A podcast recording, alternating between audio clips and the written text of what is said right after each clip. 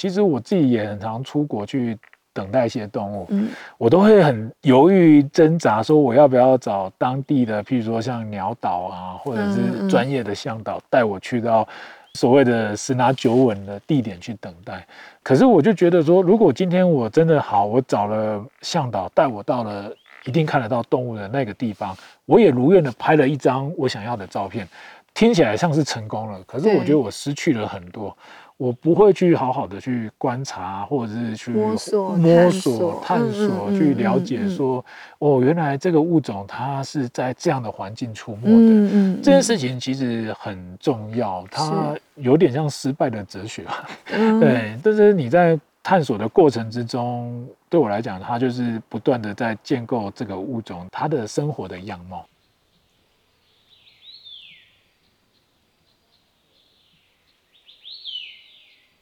欢迎收听《迷成品 Podcast》放送观点。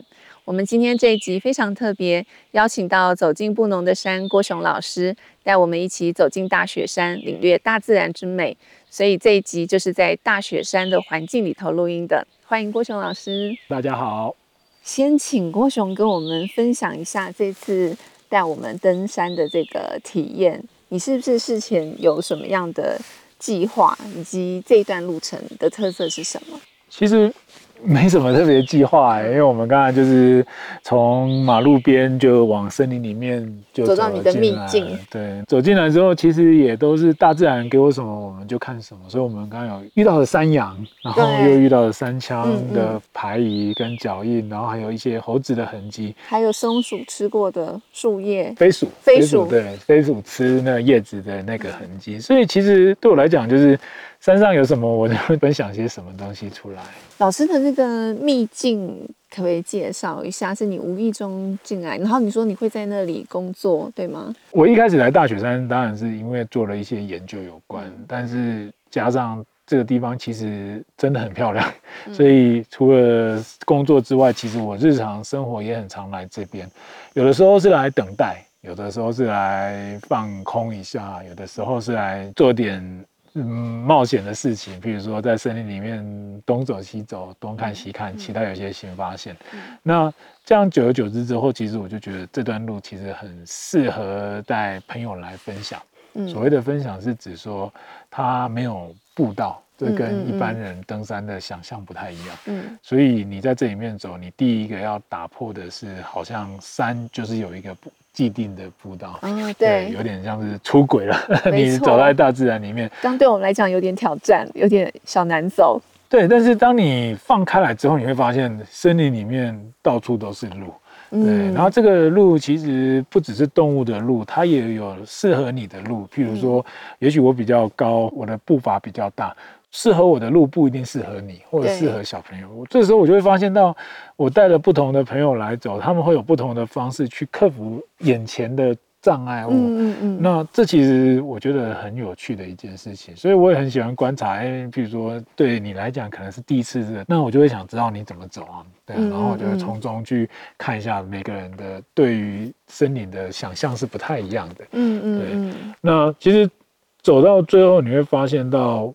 早就把危险或者是肮脏或者是担心滑落这些问题给抛除掉了，因为其实这些感官其实是很表面的意思。可是当你在身体里面开始把自己放下来之后，你就会发现说，其实刚刚那些对专注在一些很害怕的情绪其实是多余的，因为你会有更多的情绪进来。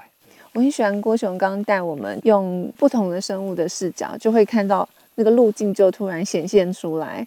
我觉得这是一个还蛮特别的体验，因为我们以往可能就是用我们自己人类的视角、人类的高度，我们看到的世界就是这样子的。嗯，没错。我觉得，毕竟我们是人类，所以我们用人类的视角再正常不过了。嗯、所以，我有时候也会让自己尝试去，譬如说趴低身体啊，像《追踪师》这本书很常讲到的，嗯嗯嗯，你如果要观察蚂蚁。你就一定要用蚂蚁的高度，或者用蚂蚁的思维。我觉得我很常观察哺乳动物，所以我都会想说，哎，它会怎么在森林里面行走？不一定会真的追到动物的本体，但是我觉得在这个过程之中，它带给我很多想象的空间，嗯，或想象力的激发，也会有一些画面感产生。所以有时候我自己在看待森林的时候，我会觉得这些动物就在我眼前跑来跑去，只是当下它当然不在这里，可是它曾经存在过在这里。我觉得这件事情很酷，就是当下好像看不到的东西，但是可以。借由你的观察，仿佛你可以看到他之前跟之后的样子，就是重现现场的感觉。我觉得这个能力很酷，嗯，就有点像侦探小说。对，我都把自己当侦探啊，真的真的。开玩笑说，我应该来立志当什么生态动物侦探，真的自然环境里的侦探。郭雄也有看过一本书叫《鹿行机的探索》，对，有，我有看过这本书。我觉得我也很喜欢这本书，它也是教会我去看待不同的路径。嗯，那些路不是只有。我们眼前看到的已经开展的路，像刚刚郭雄带我们去看的，比如说蚂蚁、受精，就是他们怎么去建立一条路径出来，然后怎么去用集体的方式去修正，那个理解跟启发，我觉得是很有意思的，就是会让我们去想到路径这件事情。嗯，就像网络一样，对，对这个网络其实，我觉得它也。一直在提醒我，就是眼睛没看见不代表不存在。是对，有时候像我们有时候提到，比如说真菌的网络，它可能在 underground，在地底下，或者是地底下有很多昆虫的路，那个可能是我们人类无法去触及到的。可是我觉得它就代表这片森林其实是有很多我们所不知道的事情，所以，嗯，这也是为什么即便是同样一个地方，我都还会很喜欢一直来的原因了。嗯嗯，对，那。这也是我很喜欢跟很多朋友分享的事情，是台湾这几年其实很容易爬山，嗯，你有能力去玉山、去雪山、嘉明湖，可是。我觉得有太少人可以好好的去把玉山这条路给从头到尾认识数回次。嗯，嗯，也许春天的玉山、冬天的玉山、嗯、下着大雨的玉山、即将要入夜的玉山，这些的话都不一样。嗯，那其实它很值得我们去探索。我觉得我从郭雄身上学到的一个很有趣的部分是，在过程当中就有很多的乐趣，好像并不会觉得说。今天有一个很明确的目的地或是目标，我们就是要达到某个山顶，或是到某一个地方。其实从一开始进入大自然里头，就有很多东西可以看。嗯，这其实也可以回应你啊，因为录、嗯、就像录这本书讲的，就是其实它是一个网络。对。可是我们觉得人类的线性世界太明确了，对，就是很明显的，因为我们很注重效率啊。嗯，对，就是尤其在现代社会，所以有时候我都会想要尝试让自己去脱离现代社会的 SOP 的包袱，嗯、就是让自己进到一个这样的世界里面。我觉得或许是因为我是从事生态工作者，我很习惯在这样的森林环境工作，所以我会觉得网络的世界是我所熟悉的。嗯，啊，这件事情其实就会跟主流社会有一些有趣的冲突。我曾经跟我一个也是工作上的长辈沟通过，他觉得就是。所有的事情都要 SOP，所有的事情都要有，比如说很明确的 A B C D 的步骤，嗯嗯嗯、然后我就会跟他讲说，没有啊，在山里面怎么可能有这样的事情？对啊，因为有各式各样的变化，所以这是一个蛮有趣的不一样的想法。对，那这个让我想到想跟国雄聊一下两个事情，一个是等待，就是耐心缓慢这件事情，另外一个是关于独处。我又想到另外一本书，就是跟你聊的时候，我会。脑袋里面好多书跑出来，就是都是我曾经很喜欢的书。有一本书叫做《如何无所事事》，那个书的作者他其实是一个业余的鸟类观察家，他正职是艺术家。那他里面关于大自然，然后他在讲注意力经济这件事情，我觉得他的描述非常特别，然后很吸引我。譬如说，他说你去大自然里头观察鸟，鸟不会自动为你现身，也不是你按一个键它就会出来。你就是要等待，嗯嗯，然后你要自己主动去搜寻。他说，搜寻其实与其跟视觉比起来，其实更多的是仰赖听觉。嗯嗯，我觉得我蛮可以马上有绝对的同理感啊，因为我们在大自然里面，嗯、因为自然并不是我们所能掌控的，尤其是如果你想要面对的是野生动物，嗯，那它很有可能不会按照你所想象的这样的。出现对，那我可以分享的是，我自己内心也有一些画面感。比如说，有时候我会很期待说，我会好想要遇到一只熊，然后它在树上，嗯、然后它趴着这样看我，嗯、然后那个画面仿佛就印记在我的脑海里面，有时候都觉得自己好像产生幻觉一般这样的感觉。嗯、那当然你会知道，动物它不一定会这样子的出现在你眼前，所以我都会很期待的去创造这样的画面，然后去等待。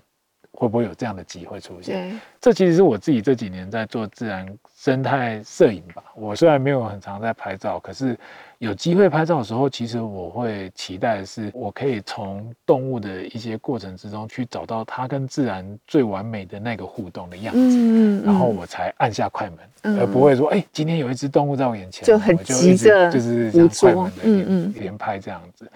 那其实等待这件事情，其实是一个。我觉得对于做生态的人来讲，或对于我们这群人来讲，其实是一个很常有的事情。嗯，我们的日常生活几乎就是等待，嗯，然后挫折，再等待，嗯嗯、再挫折，然后再等待，嗯、然后也许有一天我所想象的那样的照片就出现。嗯，我觉得这些等待它并不全然的。没有意义，或者是用现代的说法就是失败。嗯、譬如说，不是浪费时间，浪费时间。嗯、我一点都不这么的觉得。嗯、哪怕我今天坐在这里，我要等待一只动物出现，可是它没有出现。嗯、可是其实我已经跟它的所属的自然环境有了很强烈的连结了。嗯，因为我在观察说，哎，原来山羌会在这样的森林出现，然后这样的森林在我们现在这个时间点，光线。是这样子的射下来，嗯嗯嗯、然后树是这样子的优美。嗯，那其实我已经在这个环境之中，对这个物种以及它跟它所处在的栖息环境有了一次的认识了。那随着这些所谓的失败，就是这些等待的过程之中，我觉得。它对我的意义就像是拼拼图一般，啊、我开始把它的栖息地的样子给拼出来了。嗯、那、嗯、所以今天如果我有机会在这样的环境之中看到我心目中想要看的那个动物的画面的时候，其实那只动物好像就是那个最后的一个拼图。啊、要不要拼上去呢？有时候我自己也会有一点犹豫。我喜欢你这个说法，哎，这也会让我去反省，就是平常真的看到一个什么东西。第一个反射动作就是急着想要捕捉它，把它拍下来。可是那并不见得我真的对它知道了多少。可是像刚刚郭雄描述的那样子的情境，也许反而是在等待的过程当中累积了一些对它的认识。其实我自己也很常出国去等待一些动物，嗯，我都会很犹豫挣扎，说我要不要找当地的，譬如说像鸟岛啊，或者是专业的向导带我去到。所谓的十拿九稳的地点去等待，这个是很天人交战，因为不像在国内，我可以很轻松的自己来，然后出国毕竟也是花一笔钱嘛。对。可是我就觉得说，如果今天我真的好，我找了向导带我到了一定看得到动物的那个地方，我也如愿的拍了一张我想要的照片，但是我觉得听起来像是成功了，可是我觉得我失去了很多。我不会去好好的去观察，或者是去摸索、摸索、探索，去了解说，哦，原来这个物种它是在这样的环境出没的。嗯嗯，这件事情其实很重要，它有点像失败的哲学吧。对，但是你在探索的过程之中，对我来讲，它就是不断的在建构这个物种它的生活的样貌。嗯嗯，我曾经在青海等雪豹等快一个半月啊。一只雪豹都没看到，嗯、但是我到现在我的脑海里面都还依稀的记得那边的有一些石头的样貌，对，哦、就是因为我就是很认真的一颗石头一颗石头这样子去、嗯、去想要找到会不会有一只豹刚好就停在石头上或躲在石头上，嗯嗯，所以我就把那边的石头这样一直看，然后我觉得它就是让我到了现在已经过了这么多年了，可是我可以立刻建构出雪豹的生活的样子，嗯嗯，嗯。那。黑熊也是啊，或者是很难以见到的动物，嗯、我也会期待用这样的方式去认识它的整体，而不是只是为了那一张漂亮的照片而去努力。所以，可能我觉得在至少这个领域来讲，我觉得没有什么成功跟失败，它其实就是一个认识跟累积的过程。我觉得真的是这样，这、嗯、因为这其实也是一些自己的反思，就是你如果真的是为了一张照片而去拍照，那。对我来讲，并不代表没有太大的意义。对，嗯嗯，因为很有可能你就真的拍到了，但是你之后你跟这个物种还是没有很强烈的连接。对，嗯，另外，我想要请郭雄聊一下独处这件事情啊，因为你蛮常一个人在山林里头一待就待很久。对于独处这件事情，你感到很自在，是因为你的个性使然，还是因为你从事这个工作渐渐培养出这样子的能力？其实我已经有点不太确定，到底是个性还是因为工作 使然。嗯嗯，但是我必须。承认我真的还蛮喜欢一个人在山上工作，嗯，对，除非今天这条路线我知道它有危险性，嗯。嗯，那我就会找伙伴，或者是我知道我的工作 我一个人做做不完，我才会找伙伴，嗯，不然能够一个人，我大家都喜欢一个人。你不会觉得孤单或是害怕？其实出现的第一个意识并不是孤单，也不是害怕，而是我觉得自由，我觉得很自由，很自由，真的。我觉得我在山里面。获得的第一个感觉是自由，然后是快乐。嗯，对，它并不会带给我比较负面的，说现在天黑了，好像会危险啊这样的想法出现。嗯，这是跟之前刚刚郭雄有提到，因为大自然对你来讲，你从来就不会用对抗或者是征服的态度去看待它。嗯，我觉得应该是哦。嗯、我其实这并不是一个对立的感觉。我进来到森林里面，我不觉得我是来做对抗，或者是我今天要来征服他，嗯、或者是要跟他索求什么东西。可是我就是在这里面很自然而然的做我的事情。那其实我觉得台湾人真的要学会独处。嗯，对，独处真的好重要。台湾人真的要学会独处。那独处有很多种方式练习。被你这么一提，我就有想过，我们以前。在我刚念书的那段时间，我们有刻意做所谓的独处训练，是自己刻意要做的这个练习。对对对，因为我们要模拟的是，比如说你发生山难了，你必须要一个人在山里面过一夜。嗯嗯嗯。所以当然，我们的教练就会很狠，因为他把我们的所有的发光的物品拿掉，比如说手表、手机、头灯，对你所有能够亮的东西都要拿掉。嗯。然后他就会开始在森林里面把我们丢出去。对，当然他会带着头灯就这样丢啊，这个位置你要不要？你要你就留在这里。嗯，对，然后接下来我们就要自己想办法保暖。其实我记得多长时间？这个时间吗？嗯，让你猜猜。一一天，取决于他什么时候睡醒。哦、他可能会带着温暖的睡袋，然后到森林里面就去睡觉了。然后哎，忽然醒过来，哎，对，要回来接学生这样子。所以你不会知道你自己要待多久。对，也许你可能觉得待半小时，嗯、待一个小时，对。那我觉得刚开始的感官会很特别，因为你会在紧张或者是有点压力的状况下，在这个地方，你会担心说，哎，你会不会旁边有蛇啊，或者是旁。边是不是悬崖啊？嗯，但是没多久之后，你会把这样的感官抛掉，你会开始注意到森林里面会有星空，哎，因为所谓的星空并不是看得到星星，是那个月光或光线照下来的时候，在叶子跟叶子之间，就像星星一样，就好像是一个宇宙在你在你的眼前展开。对，然后没多久，你可能会听到动物的脚步声。然后我觉得那个那个时候，其实对我来讲就已经被释放出来了。我已经从害怕或从担忧的情绪，好奇，变成好奇，变成享受，变成觉得这是一个。很舒服的事情，嗯，那嗯嗯或许是有那样子的经历，所以其实再回过头来想想，现在自己对于一个人在山上其实是很放松的原因吧，嗯嗯嗯。那不过，所以是那次训练没有吓到你？没有哎、欸，因为那个是有点算强迫训练，OK，对，男生女生都要，因为你确实有可能在山上真的发生了什么一些意外，你要一个人。我自己也是这样的觉得，所以回过头来，有时候我都会很刻意的追求一个人在山里面的时刻。嗯，因为我一直觉得在都市就是人挤人，对，哪怕我住在公寓，我的楼上楼下都是别人。对，对我好。所以从不同角度来看，虽然在都市里头很方便，但其实那个自由度是很受限的。对，你会觉得你跟自然是遥远的。对，那可能跟自己也是吧。对，但是独处的时候，你会觉得自己是被自然拥抱了。嗯嗯，觉得真的，我觉得就是被拥抱，而且我是觉得很很清楚的，觉得自己就是活在这里很快乐。嗯，让我想到今天的这个体验，我自己的心得，因为我平常会走我们家附近的步道，嗯，我也很享受那个过程，因为就是。跟大自然很靠近嘛，很舒服。特别是工作很忙碌的时候，我可能每一天只要天气还不错，我就会工作一段时间，然后去走一走。但我刚刚就在想说，我平常的那个走路跟今天的这个体验的差别是什么？就有点像刚刚郭雄讲的，被大自然拥抱。因为平常走的那个步道，因为是被修整得很好的，所以可能大自然是在道路的两边。啊，我感觉跟他很靠近，但是我并不是在他里面。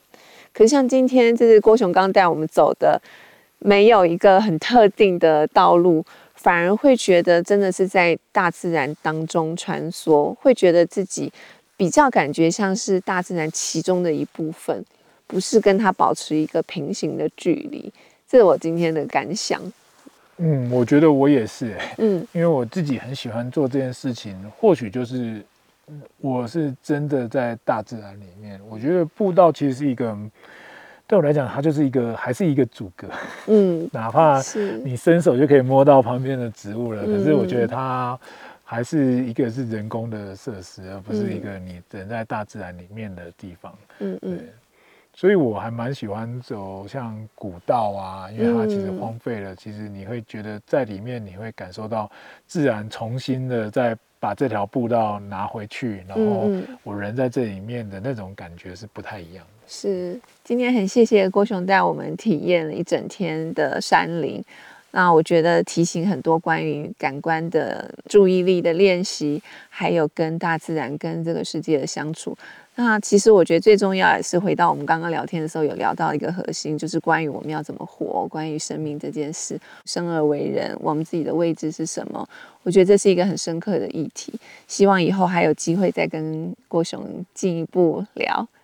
今天谢谢大家的收听。如果大家喜欢这一集的内容，欢迎到迷成品 YouTube 看我跟郭雄一起走进大雪山的影片。谢谢大家，我们下次见，拜拜，拜拜。